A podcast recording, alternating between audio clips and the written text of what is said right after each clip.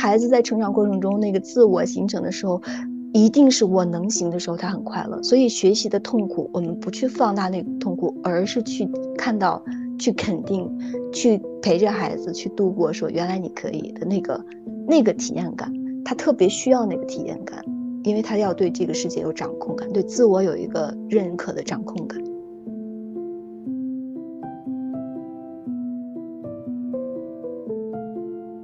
你现在收听到的是《天使在我家》这个节目。如果你对家庭教育、亲子关系、亲密关系、女性成长的话题感兴趣的话，定期收听我们的节目。我们的节目也会在公众账号“利普私塾”、喜马拉雅 FM、荔枝和小宇宙播客中同步更新。我们呢，保持一颗开放的心，期待听到不同的声音。我们了解并确认，养育是一场共创。我们希望可以和每一位精心养育的父母互动。请在我们的平台下方给我们留言吧，我们会认真聆听您的声音，并给予答复哦。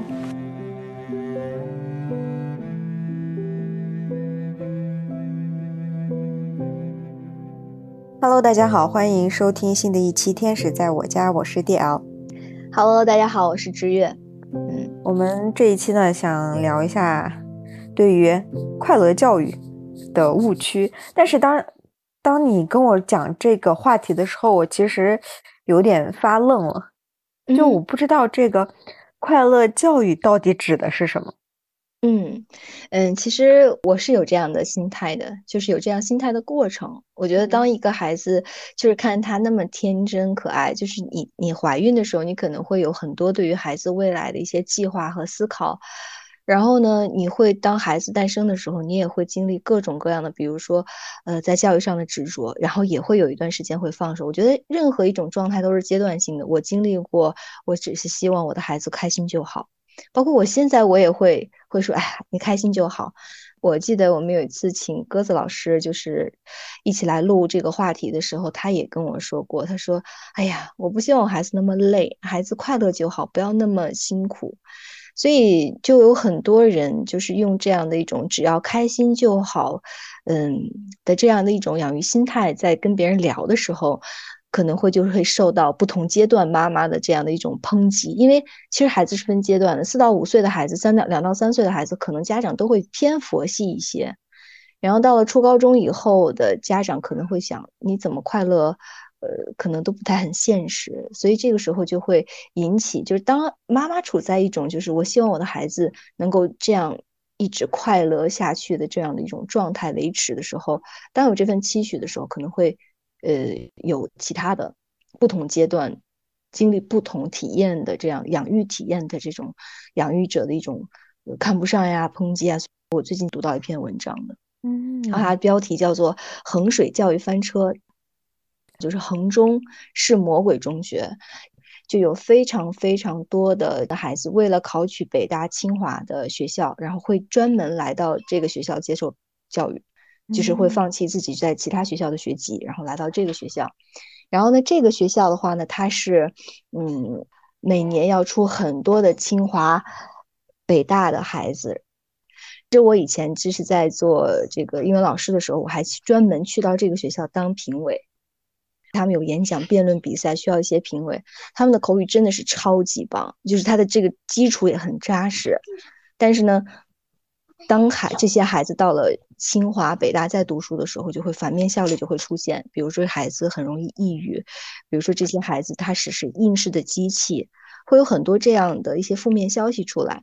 那最近一次的话呢，其实是被一个学生告了，就是现状是早上五点。五十就是开始早读，晚上九点五十就结束自习，嗯，然后包括排队吃饭的时候就就在狂背东西，然后他们学习不是经历一段时间的这种疫情的电子化学习嘛，所以他们是全程要开摄像头，如果孩子出现了一些问题，家长是和孩子一起受罚的，如果你没有写完作业是要在群里发红包的，所以有一个孩子可能不堪其 忍受，然后呢最后就把。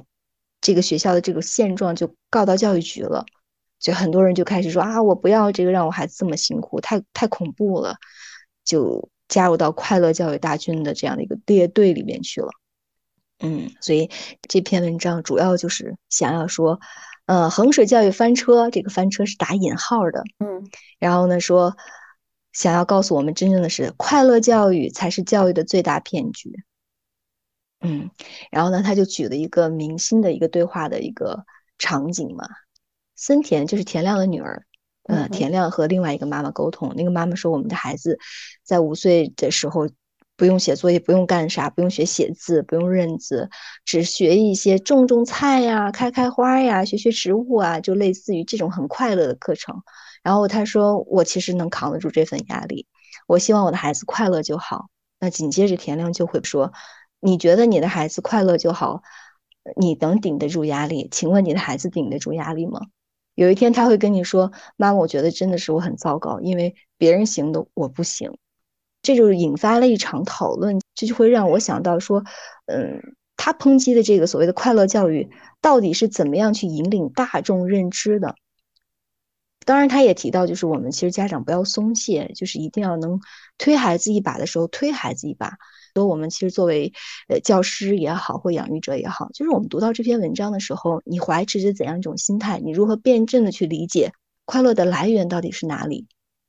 难道所谓的快乐教育就是最大的骗局吗？所以这也是我引发了我对于说有一些家长说只要孩子开心就好，或者是说我的孩子我就得逼一把，我觉得我们不要走到那个对立面，所以特别想来谈一谈，就是如果快乐教育是有问题的。到底是他本身有问题，还是我们对他的一些思考或认知出现了问题？他真的是骗局吗？嗯，可能第二这个孩阶段孩子真的是比较小，你可能对于快乐教育甚至是什么，或者是应试教育所谓的痛苦，可能你你了解，因为是老师嘛，可能对你孩子的确，我未来孩子要怎样，就是以我的引领走一条路，就是我的作为家长的定心和根基在哪里？这个真的非常非常考验，嗯。所以想要聊聊这个话题。你在讲这个快乐教育，还有另外一个极端，就是流水线上的 被打造出来的这些学生的时候，我就会想到，呃，有一部动画片叫《头脑特工队》，然后它里面呢就是讲的一个小女孩，她出生在一个平凡的家庭，然后她头脑里面呢是有，嗯。五个小人物啊，每一个代表都是不同的情绪，一个是开心，一个是嗯悲伤，还有愤怒，还有几个我忘记了。然后，但是呢，一开头呢是那个快乐是掌管的，只要这个女孩稍微有一点点情绪上的呃波动，然后想要生气或者想要难过的时候，这个头脑里面的那个快乐呢就会想尽一切的办法让她开心起来。嗯。对，然后他就一直扮演着一种开心的角色，呃，包括这个他们家里人搬家，就是从他一个熟悉的环境搬到了另外一个城市，然后住的地方也不是特别好，嗯，并且他爸爸工作特别忙，就在这个时候，他其实是特别难过的。然后他妈妈，嗯，告诉他，就是我们唯一的想法就是希望你能快乐，嗯嗯，只要你开心就好。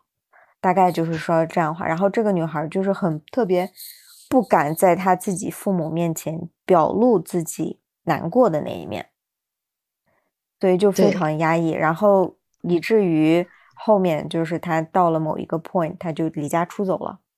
你在说这个快乐教育的时候，我就感觉其实我们是有七情六欲，包括嗯小孩子也会有各种各样的情绪，在遇到生活中的波动的时候。学习上的，不管是苦也好，甜也好，就是他会，他不可能一直处于某一个状态。他如果一直在快乐的状态里面，那说明他的其他的方面是，难道是不允许出现吗？难道是没有办法去表露出来吗？在这个家庭里面，嗯，我也会想到，有时候我们家长会看到一个孩子哭的时候，我们想尽办法想把他。赶紧哄开心，嗯，对，但其实，嗯，我个人觉得，我希望我的孩子也是一个快乐的人，但是我更希望的是他能拥有让自己快乐的能力，就是说，就算是他遇到了一些 setback，他有能力能走出来就可以，就是能，就是在这个波荡中能够顺利前行。是的，就是这个故事讲的真的很当下，很符合这个场景。我特别想说的，这跟迪奥的一个共鸣的一句话是：当我们希望孩子快乐的就好的时候，其实无非是对我们人生的一种达不成愿景的一种感叹和期许。所以呢，希望孩子快乐就好，其实本质上对孩子来说也是一种期望。这也就是为什么刚才我们提到的那个主人公他会离家出。出走，因为他没有办法用痛苦来面对他的父母，因为对于他来说，他最重要的任务就是快乐，但他做不到。其实我们说了，学习好，或者是我们把孩子培养成学霸，在教育中的快乐，可能显得跟教育本身本身来说不相同。为什么？因为教育本质上就是要穿越种很多的障碍。当我们一味的希望孩子快乐的时候，当孩子不快乐的时候，就会觉得我又糟糕，我又错了。所以，他只是我觉得快乐只是被包装的比较好看的期望。嗯，对他跟我们对于孩子的学习好，嗯，出人头地，希望孩子成功一样，是一种期望值。嗯，所以就是当我们把学习和不学习放在一起，其实就是把不学习和学习对立了。但是我们也同样在这个里边，对于这种期待上的话，我们也把快乐和不快乐。也对立了，所以当孩子不快乐的时候，他一样会担心。我们的家长会跟他一起焦虑和担心，因为孩子会真实的体验到我们的那种焦虑，而试图去达成我们想想要所期待的那种样子。所以其实你会发现，教育本质上是无有矛盾的，但是呢，恰恰是我们真正在创造矛盾的是我们的思想，是我们对于某种。教育认知的过度认同、过度认同，它其实进入一种偏执。所以他们在讲这个快乐教育的时候，他们说有三三碗鸡汤，就是这个最大的骗局的三碗鸡汤。说呃快乐教育，然后充分释放孩子天性，还有说什么学历无用。当我们把这一些类这种二元对立的方式不加审视的。去放到一个跟我们应该好好教育孩子的对立面的时候，我觉得这些就不成为孩子成长的一部分了。他偏执的会认为说，教育要么就是快乐的，要么就是用痛苦的。所以我们要不呢就是痛苦，要么就是快乐。这两个既然对立了以后，我们就 用快乐对抗痛苦，用痛苦打压快乐。所以我们其实本质上对快乐是有一个极大的困扰的。我就觉得这个。快乐到底是什么？所以，我们应该不是说问问说教育快乐教育是最大的骗局。我们应该去问自己的是：当我们读到这篇文章，读到这样的一个观点，或它真的植入到我们的一个教育系统信念的时候，我们应该问：快乐于我们而言是什么？这样，你的快乐是什么？如果你的妈妈说：“哎，你要快乐”，那快乐于你而言是什么？把你放到不同的阶段，就是放松的感觉。哎，对，是放松是一种快乐，对吧？好，你的快乐是放松，那我的快乐可能说实现自我，但是我的我孩子的快乐可能是跳舞，但我丈夫的快乐可能是打游戏上网。那你丈夫的快乐是什么呢？他可能会说不要理我，让我待一会儿 啊，他，踢足球可以，但有些人会觉得说无所事事，就是不努力奔跑的人就是就是快乐的。我们为什么说快乐教育是骗局，而要让家长走向？不快乐教育的正道那是什么呢？那所谓的正道打引号的正道就是努力奔跑啊，然后要么就努力奔跑，要么呢就是快乐。所以好像，所以这个时候不努力奔跑就等于了快乐。他就举了一个例子，一个没有高中毕业的博主，他说生活在社会底层，后悔当初父母没有把自己推一把，要不今天不至于如此奔波，让家人过不好。是教育的问题吗？是家长的问题吗？是快乐教育本身的问题吗？嗯，但现在我们可能会说，哎呀，双减，孩子呢都去玩去了，所以就会说了，哎，马上开学了，咱们赶紧得逼孩子一把，不要放松。然后现在以色列的孩子在很小的时候就要知道去得诺贝尔奖了，幼儿园时候就知道他们这一生要为诺贝尔奖奋斗了。我觉得任何西方式的或偏执的个人式的观点拿到中国的教育体系中，拿到某一个特定的家庭中，它都需要审视。如果我们一味的认同快乐教育的后果是灾难性的、令人恐惧的，那我们其实是根本没有了解快乐本身是什么。那所谓的快乐教育本身又是什么？其实呢，我们口中经常谈到的“快乐”这个词。是一种我们体验到的情绪，我们把它叫做情绪波动。这种情绪波动呢，是因为我们在外在收获了一定的跟我们期待相符合的事情，一种体验，比如说喜悦的、舒服的、自在的的时候，是有成就感的，我们这个时候会感受到了快乐。那么，所以这种快乐的话，来自于一种说我内在情绪的感受。但是呢，其实快乐的本质是一种什么呢？是一种振动能量，它是一直这样的，它就像一个背景音。我们的本质如果是快乐的，我们一直在快乐的振动线上振动的这种能量。那么我们如何去理解这一点呢？就可以观察我们跟特别小的孩子，尤其是三岁以下的孩子，我们在一起玩的时候，这种体验感会特别强。孩子呢一直处于一种快乐的震动上，所以他会帮助大人调频。我们在跟孩子玩了以后呢，就会莫名的感受到内在的喜悦、开心，好像所有的烦恼都没有了。其实是孩子用他的快乐振动来帮我们调频了，调整到了一种快乐的状态上去。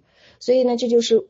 我们需要在教育中思考的一个问题，就是如何让孩子从外在的因为一些收获的快乐，变成了他本质上这就是他生命常态的这样的一种震动。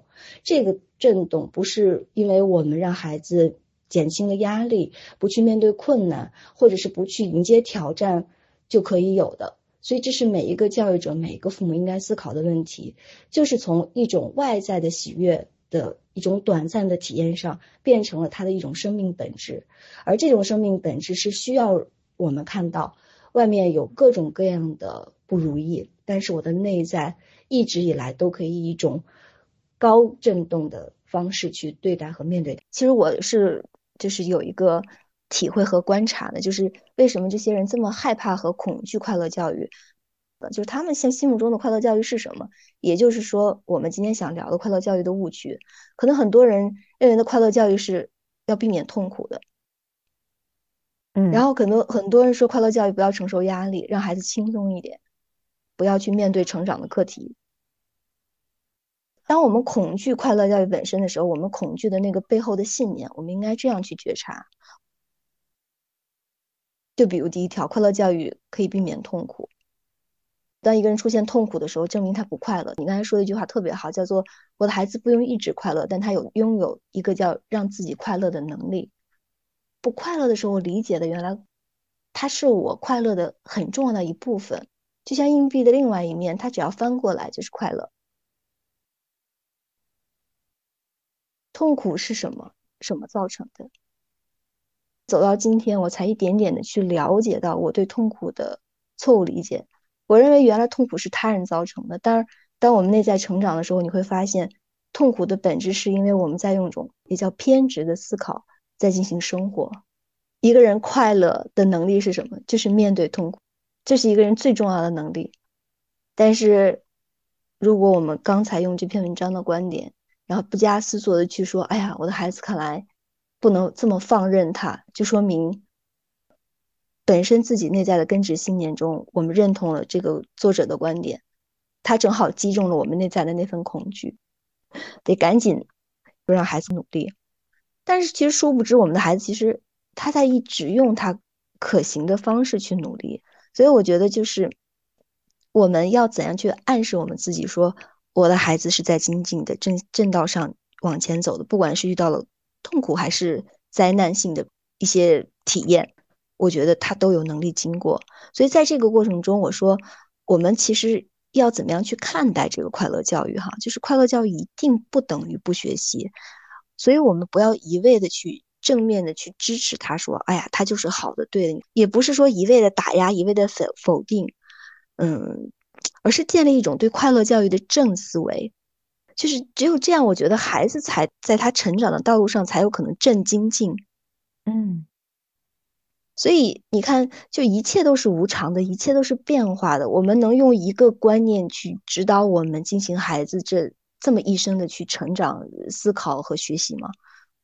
我觉得成我们快乐的体验感一定是跟我们的成长阶段相关的。我们应该去审视，用这个不仅仅是去审视我们内在对于快乐本质的认知，同时我们要去看我们的孩子处在怎样的一个阶段。适用于怎样在这个阶段的快乐教育的一种指导方法，然后呢，引导他去真诚的、坦然的、勇敢的去面对这个阶段所要面对的成长性课题。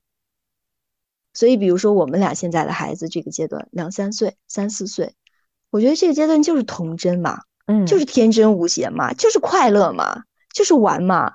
因为他们获得成长的最重要的方式就是游戏。我记得第二孩孩子就是跟猫打架，嗯，感觉 好虎，但是他就是通过这样的一种追逐，然后呢打斗，跟一个有生命的生命直接互动来获得成长和思考的。真的。这个阶段一定不是玩物丧志，对吧？这是他重要的成长手段和重要的成长方式。在游戏中一定有欢声笑语，但游游戏中没有打斗了吗？没有输赢了吗？没有被别人推一下哭了吗？都有。对，所以你说很多人去打压打游戏，你知道他在打游戏的时候，他也会面对失败吗？但他可以奋起反抗。我觉得这种思考是应该我们去想到，说这也是教育的一部分。哎。为什么游戏可以教会他奋起反抗，输了再来一次？为什么我作为一个父母不可以？为什么学习不可以？为什么其他场景下的挫败感不可以？我们应该去想的是这个部分。所以你看，当孩子在快乐的阶段的时候，我们要给予他的是一个可以这样的环境。这个环境很关键，对，就是我们之间的关系，夫妻关系。我跟父母之间的关系，我的跟原生家庭长辈之间的关系，我跟孩子本身的关系，我跟这个社会形态的关系，我的心理本身的这种状态。我讲一个我自己的体验，就是我的孩子，我有一次带到一个购物商场去买书桌，有一个人就会说啊，你的孩子这个素质蛮好的，他就是看上了，说那能不能留个电话，我们以后有一些活动啊什么的，可以邀请小朋友来。然后呢，就是我们在培养类似的这样的一种孩子，就从他的体态呀、这个外形呀，都是比较卓越的。我们可以看看有没有机会。然后他说：“啊，你那孩子愿不愿意穿裙子呀？然后呢，愿意穿这个穿艾萨裙上台啊？这样的。”我说：“我们家孩子不是那么愿意，但他很喜欢公主裙，是真的。”我说：“你是干嘛的？”他说：“我们就是挖掘这样的一些孩子，万一有机会，然后呢去表演呀，去上台呀，去录一些节目。”我说哦，那我们没有这个需求。他说能不能留个电话？万一呢？孩子也有这样的，我们对孩子是有这个方面的培养的。然后呢，他特别提高孩子面对观众的能力啊，包括孩子大胆的能力。嗯。然后我就说，那那就留一个，留一个过年。最近几天就给我打电话，让我们去面试，说我们有定向培养，我们是什么公司的。然后呢，就说我们可能就春节录一些，比如说广告啊、节目啊，都可能会邀请到小朋友。然后他的爸爸就说：“那就看看去。”然后打完这个电话，我们俩然后就有一次很重要的谈话。我跟先生我说：“我们要接受吗？”我说：“我们要去吗？”我说：“这个可能跟我们对于孩子的养育观是有一定冲突的，你没有感觉到？”然后我们俩就开始探讨，所以这个时候就会。有不同的家庭，可能对于孩子的养育观是不一样的。所以，如果这个孩子这个阶段是你认为孩子快乐很重要，他通过游戏的方式与人互动方学习很重要，可能其他家长觉得这是一个很好的机会。但是每一个家长的对于孩子的定性培养，对于孩子成长的这种指引是不一样的。对于我来讲，我认为孩子的天真无邪、这种童真的快乐来自于哪里？来自于真实的人和环境。那其他那些人不是真实的人吗？当然他也是。但是对我而言，我希望他跟大地有更多的接触，他跟在这些朴实的这个生态里边接触的人的相处很重要。我认为他认识这个地球、认识这个自然很重要。那认识那些人不重要，对其他家长来说，我说过了，可能很重要。但对于我这个家庭来讲，我希望他这个阶段，我能守护他的天真无邪、纯真，没有那些我要展示自己。我把它比成一一棵花、一株草草的话，我认为它这个阶段含苞待放，甚至连花骨朵都刚刚有一点点。就像现在的玉兰花，在北京已经有花骨朵了，但是我们不能深深的扒开它，让它去绽放，让它去展示。它可能对孩子来说，的确在各个素质方面都有很好的历练，但是它违背了我在这个阶段我认为快乐的元素。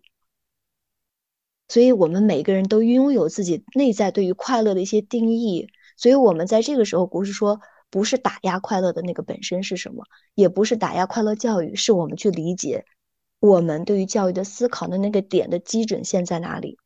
所以我觉得这个是每一个家庭和每一个家长在这个阶段对于孩子很重要的一种思考。比如到了我们成长的阶段，像我们作为老师开始接触孩子在学习上的压力挑战，这个就像一个种子要破土。我觉得成长的快乐一定是突破挑战，而非坐享其成。是的，所以你会说，那这个阶段的快乐来自于哪里？就是来自于孩子能做到。比如说，他弹钢琴弹得很好，他这首曲子弹得很顺利，他做到了，他一定快乐。他不会因为他没有做，今天弹钢琴了要弹钢琴了不弹，没有做而高兴而快乐。那种快乐对于他来说是紧张的快乐。我们小时候也有不偷偷猫不写作业的时候，感觉有一个总有一个小尾巴在在追着自己跑，在他有能力提升。让他看到，在建立自我、塑造自我过程中，他有我能行，我可以，我有用。当我想到的时候，我能做到的这样一种能力的时候，它就是一种快乐的源泉。最近特别火爆就是谷爱凌，就就他在这个成长过程中遇到了极极多的痛苦，因为作为这种突破极限的这种体育性的挑战的磕磕碰撞啊，包括这种受伤啊，是特别常见的。包括他摔到脑震荡，包包括他。发高烧，然后连话都说不出来的时候，我觉得这个这个过程中，父母在这个孩子他就是在承受痛苦，而痛苦他就是自我成长过程中很正常的一个小插曲。这是他的母亲表现的，永远都是一种聆听，一种全然的接纳。我们现在要上医院嘛，看到他摔在脑震荡的时候，他妈妈说：“我们现在在锦标赛，你是来参加比赛。”他说：“我完全不记得，我把我自己换到那个场景下。”我会紧张，我真的会紧张，怕摔坏了怎么样？但他妈妈就是很镇定的说：“先把它摘了，不让他先缓一缓。”然后就陪了他一会儿。所以我觉得这种客观冷静真的也是孩子快乐的一部分，因为他知道他没事儿，他在你面前他永远是安全，他不用表现的那么勇敢，这也是他快乐的一部分。我记得我的孩子最近有一个很有意思的表现，就是。他不认识钱，我们给了他三百块钱的压岁钱，说这三百块钱让他学习怎么去买东西，让他去了解一下他生活的元素。哇，他有钱那一刻他不知道，他从来不要钱。但有天的话说，我说你有三百块钱，你可以帮妈妈买瓶水，妈妈口渴了，我们一起去超市买个水。哇，他特别激动，你知道吗？就是他随时都要拿出钱，说我有钱，赶紧拿钱，我有钱。我说我们得到了姐 收银台才要钱，我们就买了一一个番茄酱。我说你今天有有自己的第一笔钱，你可以给自己买一个你喜欢的东西。然后呢，我们教他认识价签儿。他说我这个钱够吗？买这个。然后呢，我还剩多少？你知道极其有意思的是，当他给了一百块钱的时候，收银员找出来好多好多钱的时候，那他眼睛都亮了，你知道吗？他说 他还要给我钱吗？我说对呀，因为你的钱更多呀。啊，他回来的第一句话他说今天真的是太幸运了，我还得到了这么多钱。他不知道，这就是他 快乐的一部分。嗯，然后我就有一天问他，我说：“哎，我说你今年可以练学钢琴了，你要学吗？”他说：“我要学呀。”我说：“你以前不是不要学吗？”他说：“可因为我有钱了，我现在可以学了。”然后我记得我我我们要还信用卡，有一天我跟爸爸说：“我说，哎，先转一些过来，我先把这个月的支付了。”然后他说：“妈妈，我有钱，我来给你。”这点钱够不够？这三百块钱，他可以做无限的事情。所以你看，这是不是快乐的一部分？他是。所以孩子在成长过程中，那个自我形成的时候，一定是我能行的时候，他很快乐。所以学习的痛苦，我们不去放大那个痛苦，而是去看到、去肯定、去陪着孩子去度过，说原来你可以的那个那个体验感，他特别需要那个体验感。所以我觉得家长需要做的几个建议吧，我是有的。第一个就是允许孩子拥有不快乐的体验，这一定是孩子快乐源泉的一部分。我们不去恐惧素质教育，包括应试教育带来的这种对于他的一些束缚，但是我们在这个束缚之内，然后又让他体现了他可以突破这个藩篱的自由。然后呢，最重要的就是孩子拥有任何体验都是他的体验。我们不能够用孩子的体验来圆满自我，我们拥有自我圆满的能力。所以，当我们其实，在投射说我的孩子要快乐的时候，其实我们无非是让自己的快乐投射到孩子身上，它是一种外延。那个时候我们特别需要孩子的稳定、安全、喜乐的那种状态带给我们满足，但是其实殊不知满足一直在我们之内，所以这就要求我们自己拥有一种审视自我幸福的能力，就是你是否作为家长，你有快乐的那一个泉眼，你有本来自于本自具足的那个平和和喜悦，这是我们每一个人的目标，它是一个我们自我精进的一个方向，我觉得。它需要我们自我审视的看到那个泉眼，去做自我的这个挖井人，去挖到那眼泉。所以我们在孩子成长的这个阶段，我们知道他在不同的阶段需要不同的力量感、不同的支持和陪伴。所以我们要给到孩子的不是说我不想要孩子这样，我不想要孩子那样，而我们铆定的永远是我的孩子可以怎样，我是否有能力从不想。从担心、从恐惧、从对抗变成对于信任和坚定的一种这个锚定。这个过程中，我作为家长，我体验过那种孩子纠缠，你想要做点事情的这种束手无策，但是永远不要试图摆脱孩子。你知道你在孩子成长过程中有一份很重要的一份子在，就是那个份它是很重的。是的，所以我们走到现在，我觉得就是当我们谈了这么多快乐教育，快乐教育，我觉得快乐教育它它是教育的一个元素，它是教育的一种体现，它是自我成长的一种一种收获。我觉得就是不要走到两极去，就不要不落两边，不走极端。所以教育既不是逼迫，也不是快乐，而是平衡，是知道当有痛苦的时候，快乐一定不远了。是当有逼迫的时候，孩子知道一定他有自主，是它是一种这样的关系，在这里边我们其实是永远打一种平衡战，所以当有一个家长在孩子青春期的时候，以游戏作为他自我平衡的工具的时候，我们总想把他平衡的那个工具撤掉，而我们要去理解，要去体会他在这里边找到的是哪种平衡，而我可以作为另外一个提供这样平衡的人，把游戏。替换掉，而不是直接给他拿走。因为青春期的孩子可能就是他很失衡，内在想要冒险，外面有束缚；想要让别人认可，但是外面充满了这种让他觉得他自己不够好的这样的一种矛盾点。所以可能那就是他的一个自我自我感的一个平衡机制。所以我们要怎样提供这样的一种环境，让他觉得哦，我在这个外面也可以依然找到平衡，也可以依然找到立足点，依然找到支柱。所以这种种种种，其实都是快乐的源泉。我们不要只是因为一脸笑容，内在内在觉得哎高兴，自我满足了一下，骄傲了一下，就觉得哎快乐了。孩子不经历任何风霜就是快乐了。是我们正视每一件事情都是快乐的另外一面，快乐都在其背后，不管我们看不看得见。嗯。我们最终是要走到另外一个层面的快乐的，就是我们知道所有外在的快乐都是短暂的、一瞬即逝的，所以我们在自我意识成长之后，我们开始寻找了另外一种快乐，就是不依赖于任何外在存在体验获得的快乐，它是一种持续的这种状态。当我们摸爬滚打、自我争斗，然后呢，去赢得鼓掌、赢得认可、赢得外在的这种一切一切的时候，我们会发现，哦，原来这一切都不是我真正快乐的源泉，我才是我快乐的来源。我们为人父母，为什么对孩子一直有指引呢？是因为如果你活成快乐本身，孩子就可以真正放松了，他也会知道，原来，哦，这一生。不管我怎么精彩，落回到我自己的时候，我是否持续的能够输出这种快乐的能量？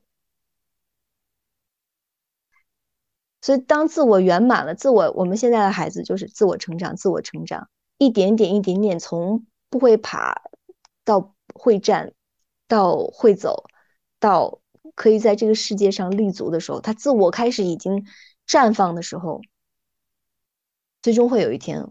会想要回到内在去寻找，说我不依赖于外在条件的快乐是什么？我希望它可以成为每个人的这样的一种思考。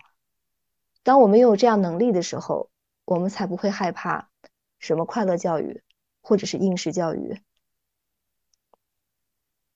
嗯，这就是我今天可能想跟大家聊的吧嗯。好，最重要最重要的就是我们读到任何东西都要审视内在，任何一个现象，任何一句话语，任何一篇文章，都是我们回击自己、回撞自己内盏嗯心里的那那口钟，很重要的。我们要敲打它的时候，我们要想，我们要震出了怎样的声音，跟这个外界去互动，而不要偏执的去走到。任何一个极端上，然后让我们自己很内心或者是很迷茫，所以就是请在任何一件事情上做自己的一盏明灯。嗯，感恩迪奥，感恩大家吧，感恩。